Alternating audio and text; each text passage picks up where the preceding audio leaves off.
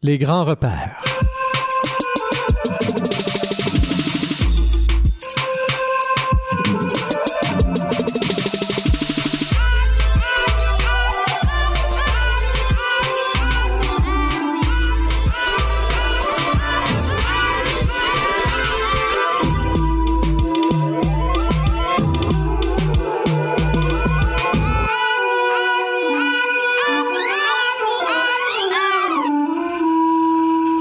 Bonsoir tout le monde, Rémi Perra avec vous pour cette autre émission des Grands Repères. Et encore une fois cette semaine, j'ai dans les mains ce livre The Wisdom of Insecurity, livre d'Alan W. Watts publié dans sa version originale anglaise en 1951 et euh, ce que j'ai dans les mains évidemment c'est la traduction dont le titre euh, est très mal traduit, Éloge de l'insécurité, euh, mais je l'ai assez dit la semaine dernière que je ne leur dirai pas trop souvent cette semaine, donc c'est aux éditions de la bibliothèque Payot, petit Bibliothèque Payot que ça a été fait, euh, l'édition de cette traduction, quelque part en 2003.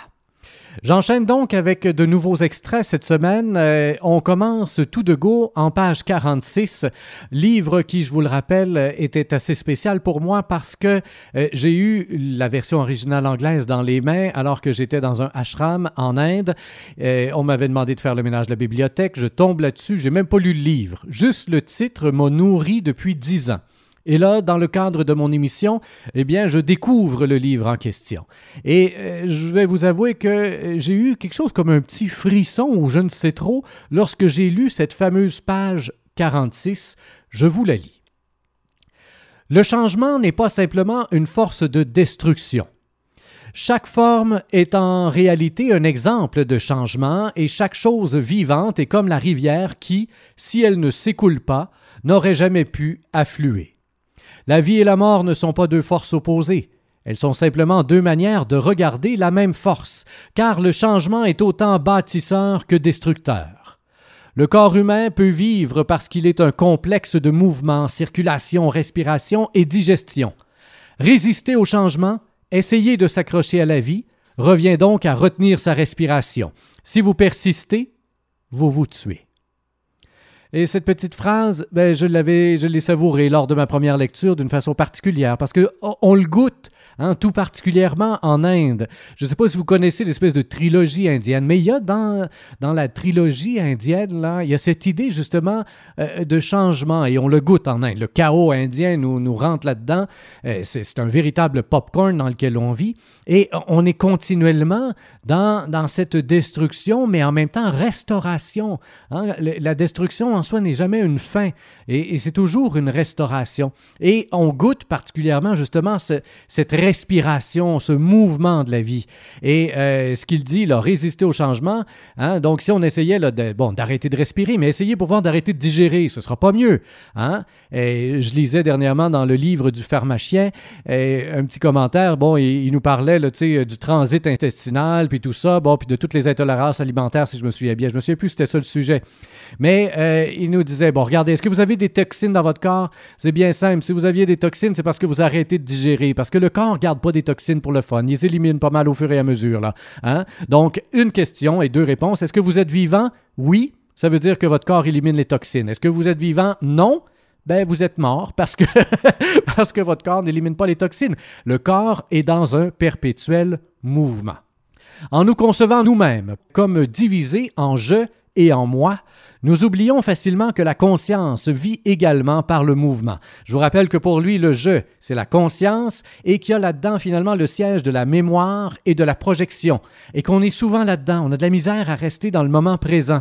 J'ai entendu une petite phrase il y a quelques jours. On célébrait au Québec ce qu'on appelle la Saint-Jean ou encore la fête nationale. Et puis, euh, donc, dans le cadre de la Saint-Jean, on a fait une activité spéciale avec la famille, les enfants, les voisins et patati et patata. Et ce moment-là était tellement bon que tout de suite, j'entends quelqu'un qui dit Hey, il faudra recommencer l'année prochaine, il hein, faudra en faire une tradition. Cette incapacité que nous avons souvent, tout un chacun, et je le vis moi-même, on l'entend des fois plus facilement quand c'est la bouche des autres, ça nous aide à réaliser qu'on fait pareil. On est souvent, on a souvent de la difficulté à vivre le moment présent sans se dire que ce bonheur-là puisse être répété hein, euh, dans l'avenir ou quoi que ce soit, ou alors ce bonheur-là est nourri par ce qui s'est déjà passé avant, nous rappelle un bon souvenir et c'est pour ça que... Mais au final, on ne goûte pas l'instant présent. C'est ce que euh, nous dit Alan W. Watts. Au final, on ne goûte pas l'instant présent, on ne le savoure pas parce qu'on est continuellement soit dans la mémoire, soit dans la projection. Donc, en nous concevant nous-mêmes comme divisés en je et moi, nous oublions facilement que la conscience vit également par le mouvement. Elle est autant une partie et un produit du fleuve du changement que le corps est la totalité du monde naturel. Si vous la regardez avec soin, vous verrez que la conscience, la chose que vous appelez je, est réellement un fleuve d'expériences, sensations, pensées et sentiments en mouvement constant. Mais parce que ces expériences renferment des souvenirs, nous avons l'impression que je est quelque chose de solide et d'immobile, comme une tablette sur laquelle la vie tient un registre. Néanmoins, la tablette bouge avec la main qui écrit comme la rivière s'écoule avec ses murmures, alors que la mémoire ressemble à un registre écrit sur l'eau, un registre non de lettres gravées, mais de vagues mises en mouvement par d'autres vagues appelées sensations et faits. La différence entre je et moi est largement une illusion de la mémoire. En vérité, je est de même nature que moi. Moi, c'est celui qui vit l'instant présent, je, vous le, rappelle. C'est une partie de notre être global, juste comme la tête est une partie du corps. Mais si on ne se rend pas bien compte de ça, si je et moi, euh, la tête et le corps se sentiront dépareillés. Je, ne comprenant pas que lui aussi prend part au fleuve du changement, essayera de trouver du sens au monde et à l'expérience en tentant de le fixer. Il se déclenchera ainsi une guerre entre conscience et nature, entre le désir de permanence et la réalité des flux. Cette guerre sera totalement vaine et frustrante, un cercle vicieux parce qu'il s'agit d'un conflit entre deux parties d'une même chose. Elle enfermera de plus en plus vite pensée et action dans des cercles qui ne vont nulle part. Car quand nous ne voyons pas que notre vie est changement, nous nous dressons nous-mêmes contre nous-mêmes et devenons comme Ouroboros, Ouroboros, pardon, le serpent aveuglé qui essaye de manger sa propre queue. Ouroboros est le symbole pérenne de tous les cercles vicieux, de chaque tentative de séparer notre être en deux et de faire en sorte qu'une moitié conquiert l'autre. Nous luttons selon nos moyens, mais le fait de fixer ne déchiffrera jamais le sens du changement.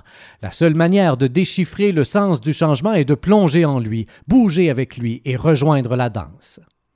La religion, telle que la plupart d'entre nous l'ont connue, a de toute évidence tenté de débrouiller le sens de la vie par la fixation.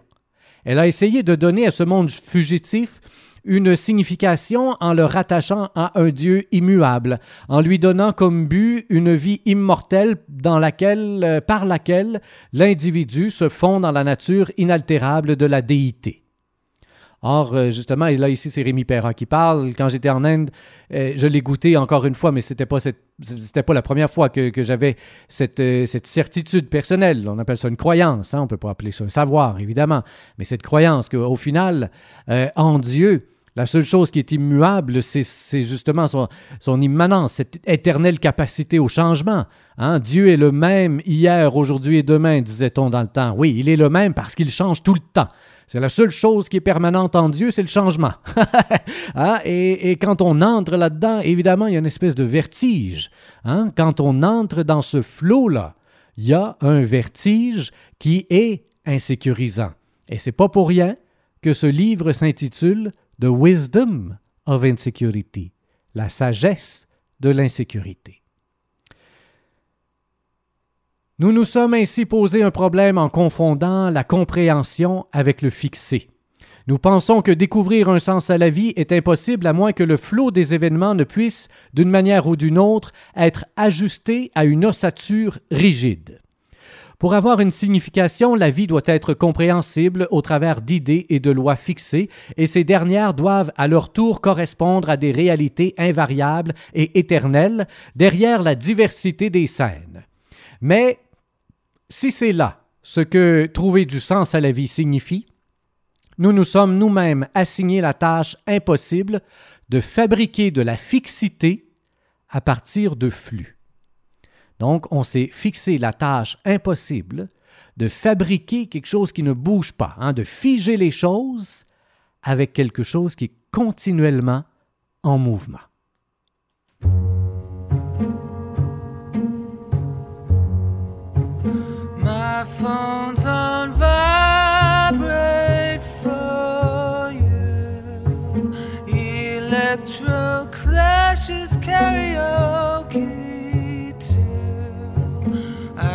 Tried to dance Britney Spears. I guess I'm getting on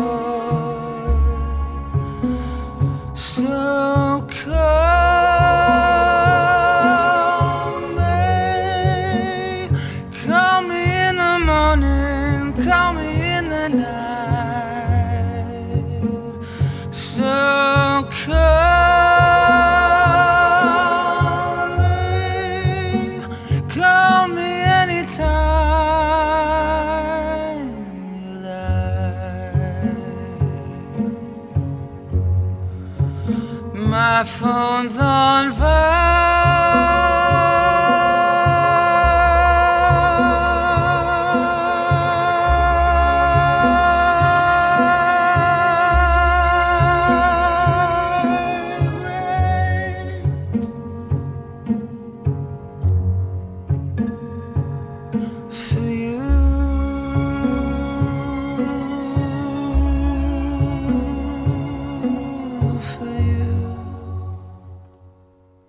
C'est un petit délice, cette chanson-là. Et ce qu'il y a de très drôle, c'est que dans les paroles de cette chanson-là, il y a tout à fait le contraire de ce qu'on vient de lire, en fait. hein, parce que, eh, oui, tu sais, My phone's on vibrate for you. Fait qu'on ne vit pas l'instant présent. On est un peu partout et tout ça, puis on attend juste que le téléphone vibre euh, pour pouvoir éventuellement aller te rencontrer et tout ça. Mais, mais, pas- mais, mais qu'est-ce que je fais pendant ce temps-là? Ça n'a aucune importance. En fait, je ne suis qu'espoir.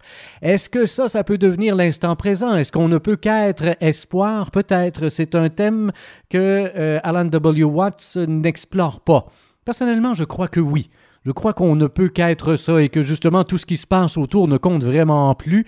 Euh, mais, comme il dit lui-même, une fois, une fois que le téléphone a vibré, une fois qu'on a obtenu ce qu'on espérait, est-ce qu'on va être capable de le savourer? La question est bonne quand même, parce que si on ne s'est jamais pratiqué à pleinement vivre l'instant présent, si on est continuellement tendu vers Ah, euh, dans une semaine ça va aller mieux, on va pouvoir se reposer, dans deux mois on va aller mieux, ça va pouvoir se reposer, ou Ah, il me semble que hein, quand on était plus jeune, c'était plus relax. hein? Ah, mon Dieu, que c'est le bon temps. Quand on regarde les enfants jouer des fois, puis là, on aimerait se retrouver. Mais, au final, hein, on a de la misère à simplement savourer l'instant présent pour ce qu'il est. Le temps, le temps lui-même est quelque chose. Et là, vous allez rire, mes chers amis, en page 73 de ce livre écrit en 1951, voici ce que M. Alan W. Watts nous dit. Un exemple particulièrement significatif du conflit entre le cerveau et le corps, les mesures et la matière, est l'esclavage total de l'homme urbain envers les montres. Une montre est un expédient commode pour arranger une rencontre avec un ami ou pour aider les gens à faire des choses ensemble, bien que les choses de ce genre se produisaient déjà bien avant que les montres ne soient inventées. Les montres ne devraient pas être mises en miettes, elles devraient simplement être gardées à leur place. Ce qui est loin d'être le cas quand nous essayons d'adapter nos rythmes biologiques du manger, du sommeil, des déjections, du travail et du repos à leur rotation circulaire uniforme. Notre esclavage envers ces maîtres mécaniques et routiniers a été si loin, et notre entière culture s'en est tellement imprégnée que nous en libérer paraît impossible. Sans elle, la civilisation s'effondrerait entièrement. Une culture moins cérébrale apprendrait à synchroniser ses rythmes corporels plutôt que ses mondes. Est-ce que vous voyez un parallèle avec ce qu'on appelle aujourd'hui les téléphones intelligents? Je pense qu'en 1951, euh, les montres prenaient beaucoup, beaucoup, beaucoup de place euh, dans notre société, mais soudainement, euh, je pense qu'on a, on a perdu le combat contre ce monstre-là. Hein? Et aujourd'hui, ben, l'esclavage, il est plus au poignet, mais à quelque part dans une poche de tout un chacun qui m'écoute peut-être présentement sur un podcast grâce justement à un de ces merveilleux petits appareils. Ben, souhaitons que vous soyez pleinement dans le moment présent alors que vous écoutez euh, cette émission et qu'au moment où vous aurez terminé, ben, que vous continuiez de vivre dans le moment présent, avec ce qui vous entoure, avec ce qui est commode et ce qui est moins commode. Hein. Mais j'avais trouvé ça, m'avait fait sourire, là, cette histoire de montre en 1951, puis de voir que au final, des fois, plus, ça change, plus c'est pareil. Hein. Et c'est, c'est un peu ce que j'avais pressenti aussi en Inde. Une des phrases écrites dans un livre, que, le livre en fait que j'ai publié, le seul, L'essentiel errance, j'y allais d'une petite réflexion euh, en faisant référence à toutes ces fois où j'entends autour de moi, là, euh, ben voyons donc, tu non, on n'est pas vieux, c'est l'esprit est jeune, mais voyons donc, tu ah, c'est dans la tête la vieillesse, c'est dans la tête la jeunesse, tu. Non, non, non, on vieillit. Et moi, ce que je voyais finalement, c'est que, euh, au fond, si tu es à technologiquement, là, ben là, toi, tu as un esprit jeune. Mais je trouvais qu'il y avait quelque chose là-dedans de l'ordre d'une espèce d'immaturité. Non pas le fait d'être à date technologiquement, mais que ce soit le signe, que ce soit ça le signe de la jeunesse, ah, absolument pas, absolument pas. L'ouverture d'esprit, l'ouverture, l'accueil des autres, l'accueil des imprévus. Ah, voilà, voilà un signe de jeunesse. Hein? Y a-t-il quelque chose qui vit plus dans le moment présent qu'un enfant? Ça a faim maintenant, ça veut manger maintenant. Hein? Jusqu'à devenir un tyran parfois. Là. Ça veut jouer, ça veut jouer maintenant. Et, puis là, nous, on est continuellement en train de les retarder de ci, de ça. Bon, c'est quand même fascinant de voir que euh, plus on vieillit, moins on est à même de couler dans les imprévus et autres alors qu'au final, il y a là-dedans toute la jeunesse, hein, c'est ça euh, qui garde jeune. On va maintenant aller faire un tour en page, euh, en page 103. Le problème. Le problème est alors le suivant. Quand nous essayons de comprendre le présent en le comparant avec des souvenirs, nous ne le comprenons pas aussi profondément que lorsque nous en avons conscience sans faire la comparaison. C'est néanmoins la manière habituelle dont nous approchons les expériences déplaisantes. Au lieu d'en avoir conscience telles qu'elles sont, nous essayons de les traiter à l'aune du passé. La personne effrayée ou solitaire commence en même temps à penser j'ai peur ou je suis seul. C'est évidemment une façon d'éviter l'expérience. Nous ne voulons pas être conscients de ce présent. Mais comme nous ne pouvons pas sortir du présent, notre seule issue est dans les souvenirs. Là, nous nous sentons en terrain sûr, car le passé, c'est le fixé et le connu, mais aussi, bien sûr, la mort. Ainsi, pour essayer de nous dérober à, disons, la peur, nous nous efforçons immédiatement de nous en séparer et de la fixer en l'interprétant en fonction de la mémoire, en fonction de ce qui est déjà fixé et connu. Autrement dit, nous essayons de nous adapter au présent mystérieux en le comparant au passé remémoré, en le nommant et en l'identifiant. Tout cela serait très bien si vous tentiez d'échapper à une chose à laquelle vous pouvez échapper. Ce genre de procédé vous permet de savoir quand rentrer vous abriter de la pluie. Mais cela ne vous dit pas comment vivre avec des choses auxquelles vous ne pouvez échapper, qui sont déjà en vous. Ce n'est pas parce qu'il connaît leur nom que votre corps éliminera les poisons qui sont en lui. Essayez de contrôler la peur, la dépression ou l'ennui en les nommant. Cela revient à utiliser des superstitions comme les malédictions et les invocations. Il est très facile de voir pourquoi cela ne marche pas. À l'évidence, nous essayons de connaître, nommer et définir la peur avant de la rendre afin de la rendre objective, c'est-à-dire séparée du je. Mais pourquoi tentons-nous de nous séparer de la peur? Parce que nous avons peur. Autrement dit, la peur essaye de se séparer elle-même de la peur, comme si l'on pouvait combattre le feu par le feu. Et ce n'est pas tout. Plus nous nous accoutumons à comprendre le présent en fonction de la mémoire, l'inconnu par le connu, le vivant par la mort, par le mort, plus la vie se dessèche et se momifie, plus elle devient triste et frustrante. Ainsi, protégée de la vie, l'homme se transforme en une sorte de mollusque barricadé sous une dure carapace de tradition, de sorte que lorsque la réalité perce enfin, comme elle le doit, la marée de la peur refoulée déferle. En revanche, si vous avez conscience de la peur, vous comprenez qu'il est impossible de lui échapper, parce que ce sentiment est désormais vous-même. Vous voyez que l'appeler peur ne vous en relève pas, ne vous en révèle pas grand-chose, ou rien du tout, car la comparaison et la dénomination sont fondées non pas sur l'expérience passée, mais sur la mémoire. Vous n'avez alors pas d'autre choix que d'en être conscient de tout votre être comme d'une expérience entièrement nouvelle. En fait, chaque expérience est nouvelle, en ce sens, et à chaque instant de notre vie, nous sommes en pleine nouveauté, en plein inconnu. À ce point, vous accueillez l'expérience sans lui résister ou la dénommer, et tout le sens du conflit entre je et la réalité présente s'évanouit. Ce conflit nous ronge de l'intérieur parce que notre existence se résume à un long effort pour résister à l'inconnu, résister au présent réel dans lequel nous vivons, qui est l'inconnu en train de prendre forme. J'aime bien ça. J'aime bien, hein? Le présent réel dans lequel nous vivons, c'est l'inconnu qui est en train de prendre forme. Vivant ainsi, nous n'apprenons jamais vraiment à vivre avec. À chaque instant, nous sommes circonspects, hésitants et sur la défensive, et tout cela pour rien, car la vie nous pousse dans l'inconnu, de gré ou de force. Et y résister est aussi vain et exaspérant que d'essayer de remonter le cours d'un torrent furieux. L'art de vivre dans cette situation difficile n'est ni dérive indifférente, ni cramponnement terrifié au passé et au connu. Il consiste à se montrer complètement sensible à chaque instant, à considérer chaque instant comme absolument nouveau et unique, à avoir l'esprit ouvert et totalement réceptif. Ce n'est pas une théorie philosophique, mais une expérience. On doit faire l'expérience de comprendre qu'elle met en jeu de nouveaux pouvoirs d'adaptation à la vie, littéralement des pouvoirs d'absorption de la douleur et de l'insécurité. Il est aussi difficile de décrire comment cette absorption se fait que d'expliquer pourquoi notre cœur bat ou comment se forment les gènes. L'esprit ouvert procède comme nous respirons, sans être du tout capable de l'expliquer. Le principe s'apparente clairement à celui du jus d'eau. La douce, le jus, donc la douce manière d'eau, de dominer une force adverse en s'y abandonnant.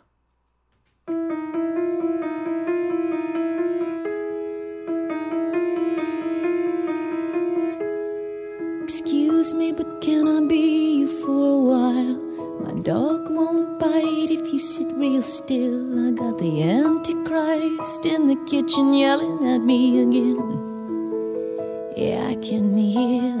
Been saved again by the garbage truck. I got something to say, you know, but. Il est 19. Il est 19h. 23 minutes.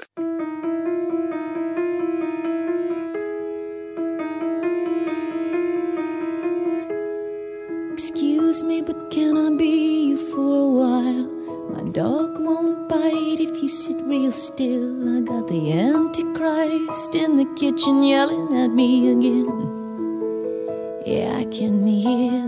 Been saved again by the garbage truck. I got something to say, you know, but nothing comes. Yes, I know what you think of me. You never shut up. Yeah, I can hear that. What if I'm a mermaid in these jeans of his with her name still on it? But I don't care. Cause sometimes I said, sometimes I hear my voice, and it's been here,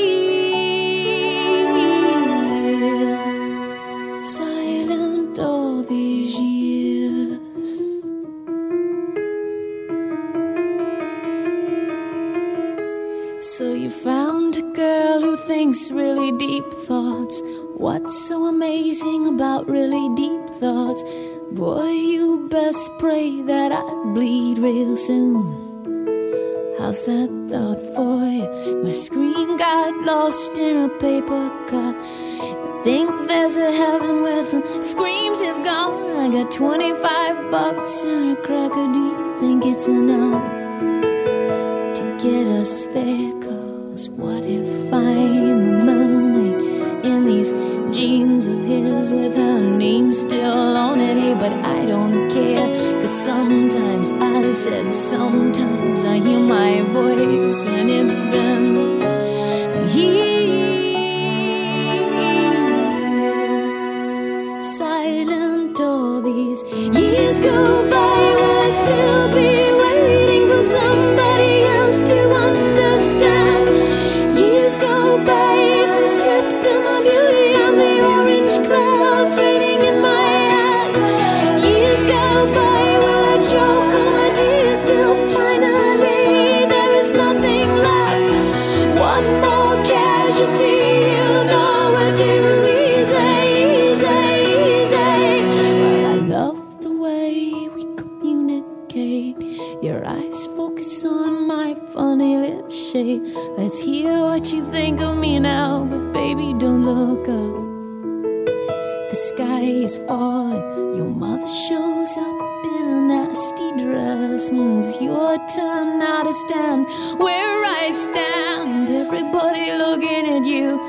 take a look.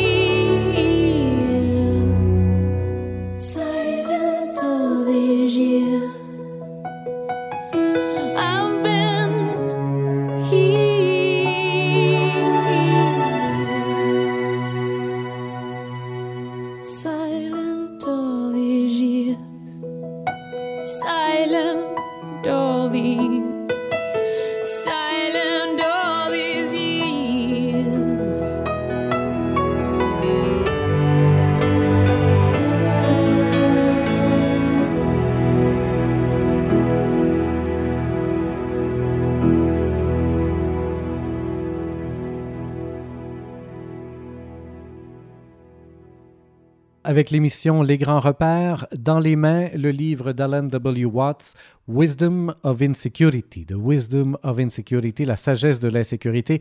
On s'en va faire maintenant un tour en page 112. Des petits extraits, là, cette fois-ci, euh, qui me sont apparus intéressants euh, vers la fin du livre. Voyons voir. Appréhender la vie en dehors de toute conception, croyance, opinion et théorie, c'est se situer aux antipodes de la modernité. Seul l'esprit vide d'un idiot peut adopter ce point de vue. Nous souffrons d'une illusion qui consiste à croire que l'univers est tout entier régi, ordonné par les catégories de la pensée humaine, et nous craignons que si nous ne nous accrochons pas avec ténacité à cette illusion, tout risque de s'évanouir dans le chaos. Il faut le répéter, la mémoire, la pensée, le langage et la logique sont essentiels à la vie humaine. Ils forment la moitié du bon sens. Mais une personne, une société à moitié sensée n'est pas sensée. Considérer la vie sans mots, ce n'est pas perdre la capacité de former des mots, de penser, se souvenir et prévoir. Être silencieux, ce n'est pas avoir perdu sa langue. Au contraire, c'est seulement au travers du silence que l'on peut découvrir quelque chose de nouveau dont parler. Une personne qui n'arrêterait pas de parler, ne prenant le temps ni de regarder ni d'écouter, se répéterait ad nauseam. Je ne sais pas si vous en avez comme ça pour vous autour de vous, des fois des moulins à parole, tout un peu l'impression qu'ils racontent la même chose. Ben j'en suis un moi-même. voilà. Mais oui, évidemment, évidemment. Hein, pas, on ne fait pas de la radio sans être euh, à la base, j'imagine. Bon, peut-être qu'il y en a quelques-uns. Mais euh, personnellement, je suis un moulin à parole. Et effectivement, je parle passablement. Je prends des moments de silence ici et là, mais euh, je remarque bien que euh, on a tous un peu le même disque, le même refrain qui revient personnellement, les grandes questions existentielles, le sens de la vie, la mort, le ci, le ça, c'est quelque chose qui m'habite et, et ça revient continuellement. Évidemment, je suis capable de parler de hockey. J'adore le hockey. Je suis capable de parler de sport, je suis capable de parler de femmes, je suis, capable de parler de bien des choses. Mais au final, au final, les euh, discussions euh, qui m'alimentent le plus, qui me nourrissent le plus, qui me font le plus de bien, c'est celles comme celles que je suis en train d'avoir, entre guillemets, puisque là, je suis plus dans le monologue que dans la discussion. hein. Mais euh, c'est quelque chose de, très plaisant pour moi. Mais en ce... dans cette lignée-là, eh bien oui, euh, il y a certains moments où je sens le besoin d'arrêter de parler parce que j'ai l'impression de me répéter, tout simplement. Page 115 et 116 maintenant. Euh, voyons voir l'extrait que je vous ai choisi ici. Si nous sommes ouverts seulement aux découvertes qui s'accordent avec ce que nous euh, connaissons déjà, autant rester fermés. C'est pourquoi les miraculeuses réussites de la science et de la technologie nous sont de si peu d'utilité réelle. Il est vain que nous puissions prédire et contrôler le cours des événements dans l'avenir, sauf si nous savons comment vivre dans le présent. Il est vain que les médecins prolongent la vie si nous passons le temps supplémentaire à vouloir vivre encore plus longtemps. Il est vain que les ingénieurs imaginent des moyens de voyager plus rapides et plus faciles si les nouveaux spectacles que nous voyons sont tout simplement classifiés et compris en fonction de vieux préjugés. Il est vain d'acquérir la puissance de l'atome si c'est seulement pour s'obstiner dans l'impasse de détruire des vies. Des outils comme ceux-là, aussi bien que les outils du langage et de la pensée, ne sont d'une réelle utilité aux hommes que s'ils sont éveillés, non perdus dans le pays des rêves du passé et du futur, mais au plus proche contact de ce point de l'expérience où la réalité seule peut être découverte. Cet instant. Là, là, tout de suite maintenant, maintenant, voilà. Hein? Il, y a des, moments où on le vit plus que d'autres. Euh, parce qu'on est surpris, parce que tout à coup, il y a un bruit. Pa! Ah! Ben voilà. Là, tu fais comme, hey, ah, mon Dieu. Et puis là, tu es pleinement dans l'instant et c'est pas trop long tout de suite. Hein? Le cerveau s'en va déjà ailleurs des fois. Et puis on essaie d'interpréter, mon Dieu, c'était quoi cette affaire-là? Et puis euh, là, on essaie de, de, de deviner par rapport. Hein? Et puis on rejoint un peu ce qui était écrit dans le livre euh, Système 1, Système 2, là, euh, que je vous ai lu il y a quelques émissions. Vous retrouvez le podcast soit sur iTunes ou sur omicrophone.com.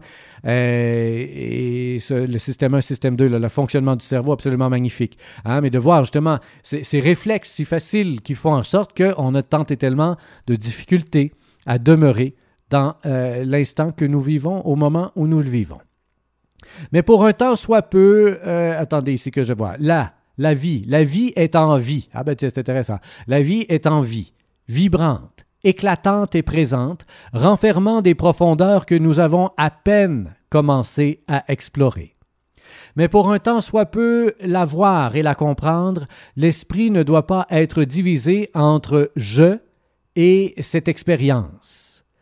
L'instant doit être ce qu'il est toujours, tout ce que vous êtes et tout ce que vous savez. Dans cette maison, dans cet instant, il n'y a pas d'espace pour toi et moi. Alors selon lui, il n'y a même pas de différenciation entre les êtres. Hein? Nous sommes un. Et c'est vers là qu'il s'en va, hein, dans les chapitres subséquents du livre. Euh, vous avez un cerveau. Êtes-vous conscient que vous avez un cerveau? Bon, ben voilà. Et pourtant, il est là, votre cerveau. C'est vous, votre cerveau. Il est en vous, votre cerveau. Hein? Et, c'est vous, d'une certaine manière, votre cerveau. Bon, ben c'est exactement la même chose avec tout ce qui vous entoure. Hein? Vous êtes pas, vous en êtes pas conscient. Vous n'êtes pas conscient que vous avez un cerveau. Eh bien, vous n'êtes pas conscient que vous êtes votre cerveau, bien vous n'êtes pas conscient non plus que vous êtes, par exemple, le soleil, que vous êtes tout ce que vous regardez. Alors, il, vient là euh, prendre euh, l'humanité, finalement, nous compare euh, comme si on était une feuille, une feuille dans un arbre. Hein? Et, donc, la feuille qui essaie de se détacher de l'arbre, ben, elle meurt. Mais au final, qu'est-ce qu'elle fait quand elle meurt? Elle retourne dans la vie, tout simplement. Hein? Ça devient du compost qui vient nourrir l'arbre lui-même. Ça, il ne va pas jusque-là, c'est moi qui le rajoute. Mais quand même, hein? il y, y, a de quoi même dans la feuille qui se détache, qui fait en sorte que la feuille, même une fois détachée, elle n'est pas détachée de la vie, elle n'est pas détachée du cycle au grand jamais.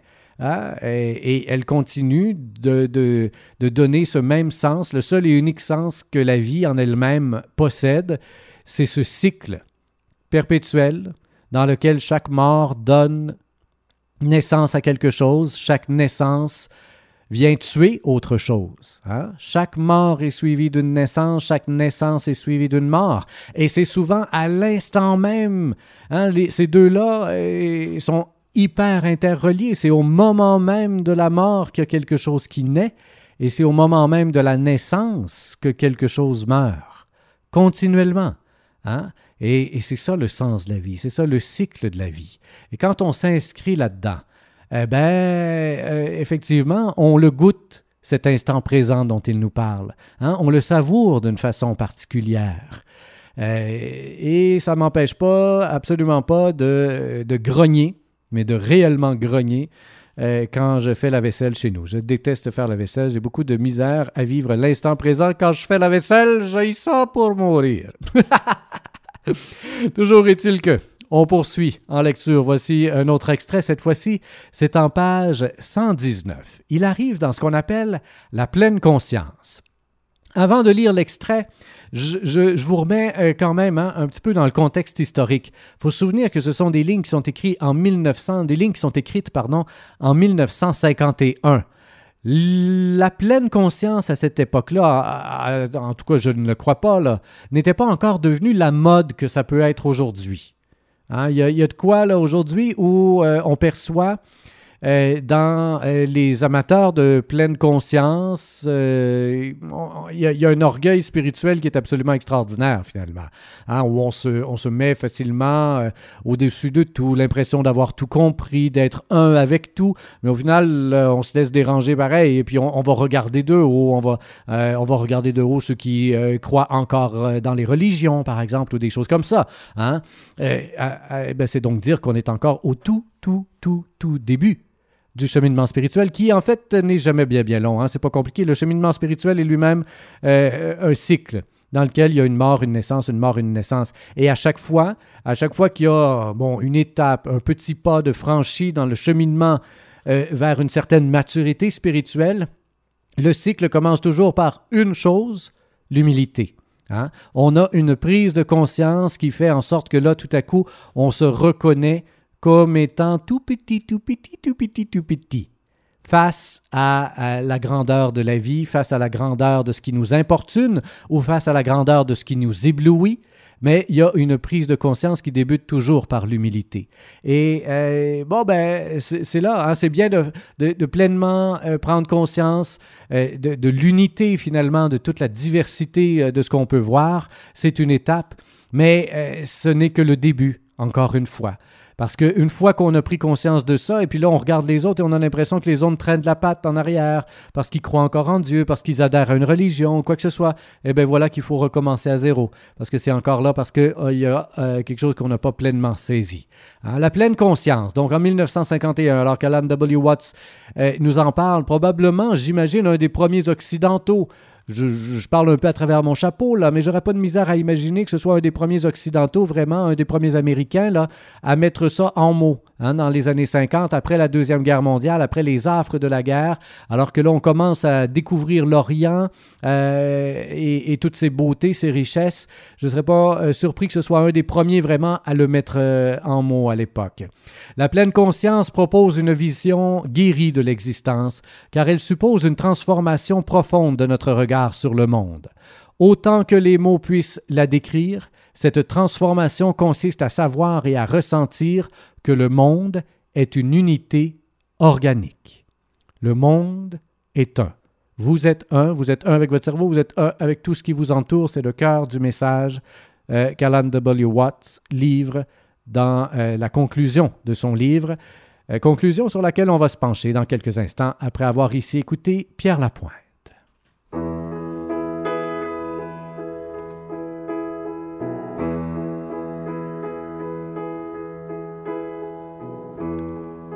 Une robe de cuir comme un fuseau qu'aurait du chien sans le faire exprès. Et dedans, comme un matelot, une fille qui tangue un air anglais. C'est extra, un maudit blues qui chante la nuit comme un satin de blanc marié et dans le port de cette nuit, une fille qui tangue et vient mouiller. C'est extra. c'est extra, c'est extra, c'est extra. Des cheveux qui tombent comme le soir et de la musique en bas des reins. Ce jazz qui jazz dans le noir et ce mal qui nous fait du bien. C'est extra, ces mains qui jouent de l'arc-en-ciel sur la guitare de la vie. Et puis ces cris qui montent au ciel comme une cigarette qui brille.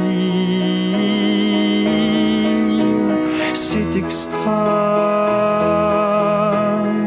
c'est extra, c'est extra, c'est extra. Ces bas qui tiennent au perché comme les cordes d'un violon. Et cette chair qui vient troubler l'archer qui coule ma chanson. C'est extra, et sous le voile à peine clos, cette touffe de noir Jésus qui ruisselle dans son berceau comme un nageur qu'on n'attend plus. C'est extra, c'est extra, c'est extra, c'est extra. Une robe de cuir comme un oubli qui aurait du chien sans le faire exprès. Et dedans, comme un matin gris, une fille qui tangue et qui se tait. C'est extra, les maudits blues qui s'en balancent, cet ampli qui ne veut plus rien dire. Et dans la musique du silence, une fille qui tangue et vient mourir.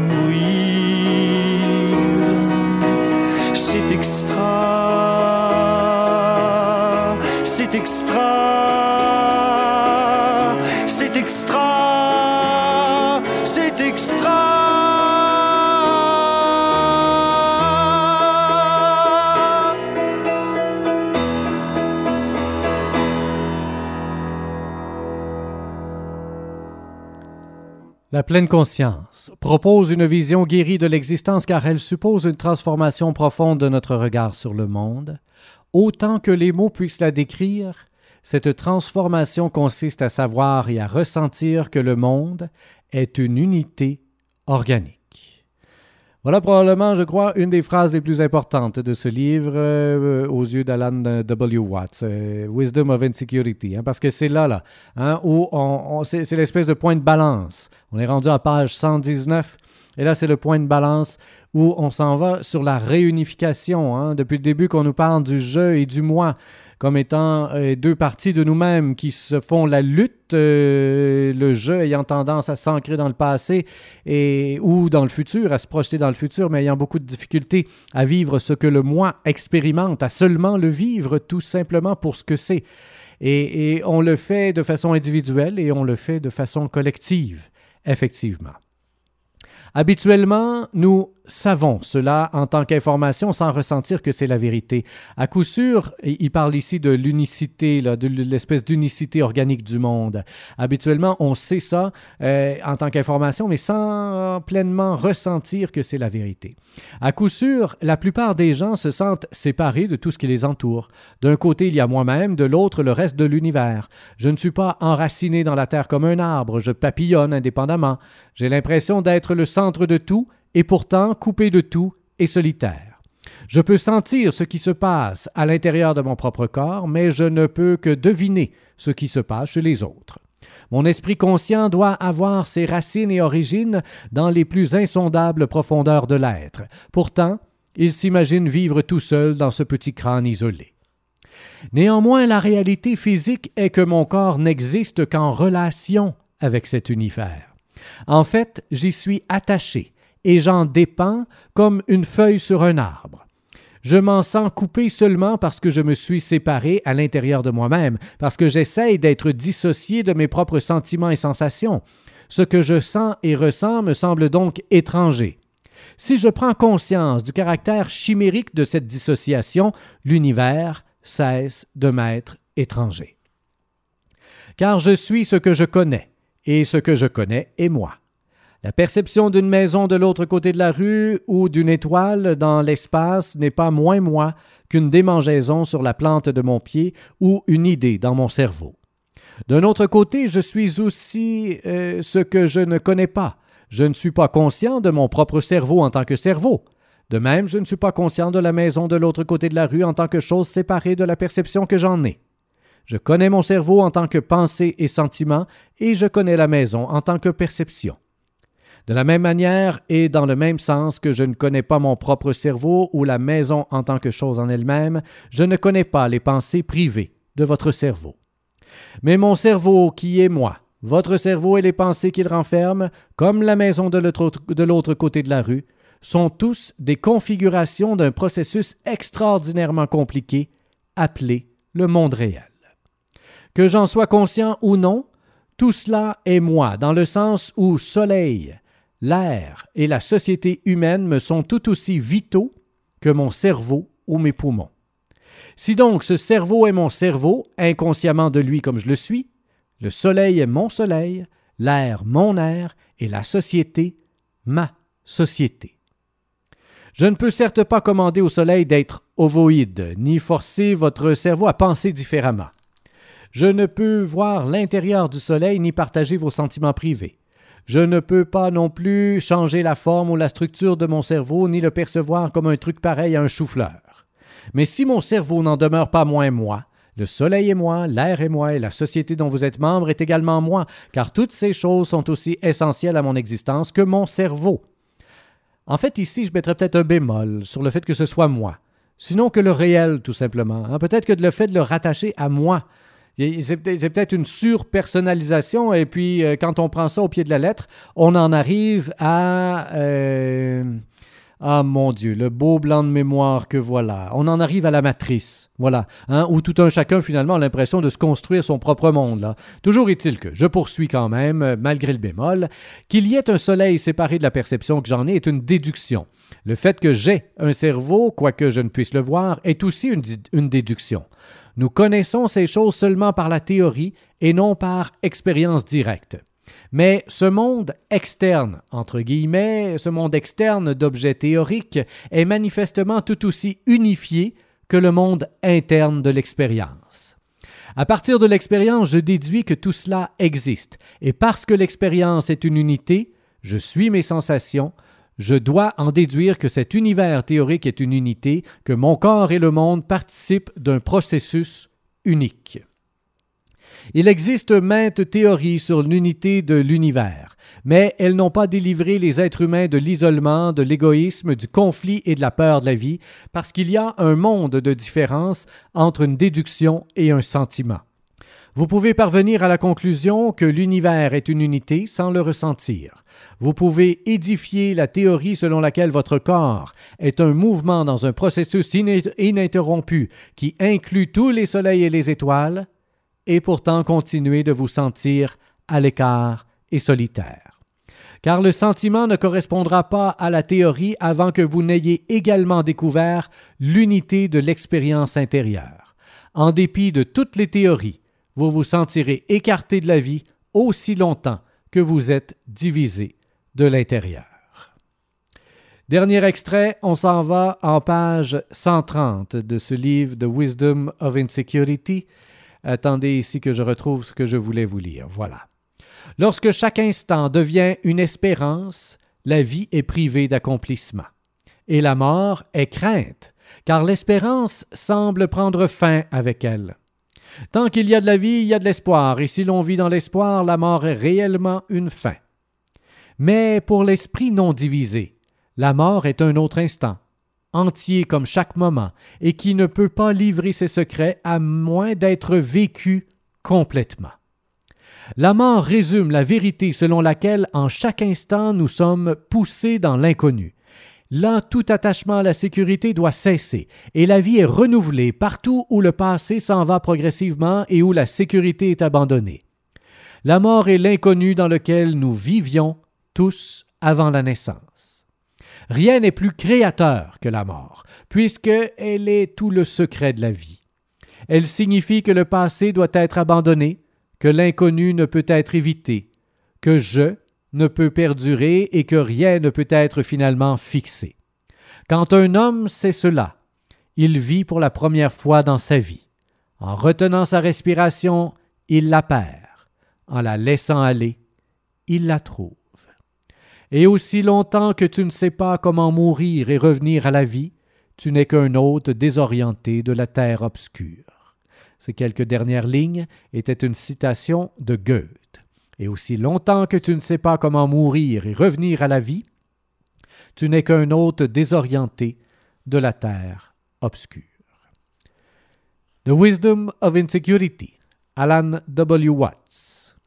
Je vous invite à mettre la main sur ce livre ou encore à partager le podcast si vous l'avez écouté sur iTunes, sur au microphone ou ailleurs. Rémi Perra était derrière le micro. Toujours un plaisir euh, de vous accompagner dans ces quelques réflexions. Vous pouvez me retrouver sur le web facilement sur euh, euh, pour les conférences. En musique pour terminer, voici pour vous euh, The Wainwright Sister. On a ouvert l'émission avec Rufus Wainwright.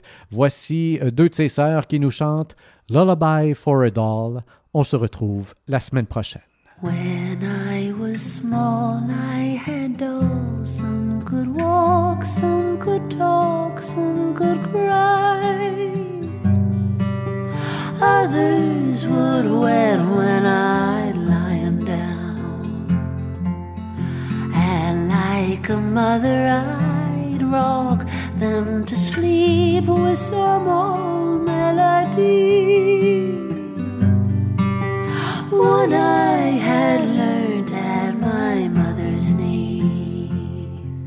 Their tiny eyes would close on a hinge, not to open till I sat 'em up straight. With just one sad cry, they'd lie there till I decided the time had come to play. I sang my song, I sang it for the last time.